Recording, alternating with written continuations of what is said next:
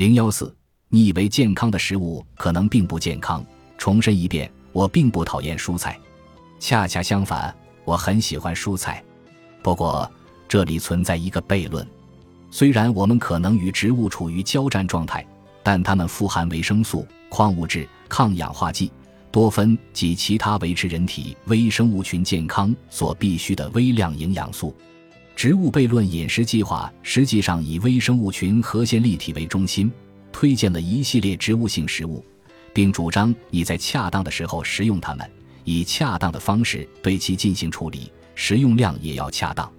在你读过本书之后，你就会准确的知道哪些植物性食物是可以吃的，哪些是不应该吃的，以及如何对它们进行处理，以减少凝集素的影响。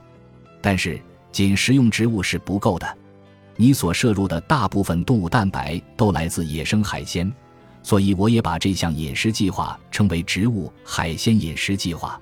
当然，我还为纯素食者和半素食者提供了替代性方案，让他们也能够获得最佳的健康状态。我有一半的患者之所以来找我，是因为他们在尝试了著名的消化道恢复疗程后，并未取得任何效果。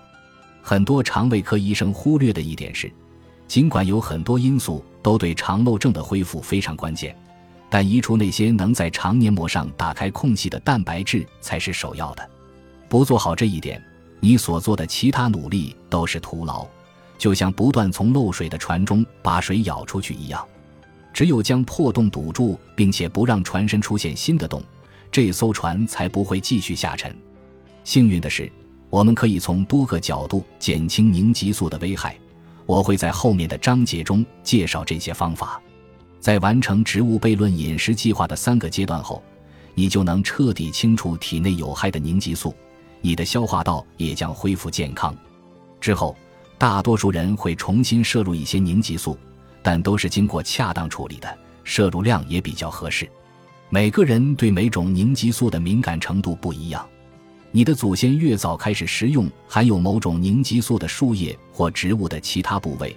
你的免疫系统和微生物群对这种凝集素就越耐受，甚至可能毫无反应。在下一章里，我们将进入凝集素的世界，搞清楚它们是如何在你的身体里攻城略地的。我也会推翻许多关于健康食品的谬论，你将了解到，这些食品恰恰是心脏病、糖尿病、关节炎、肥胖及所有自身免疫性疾病的潜在诱因。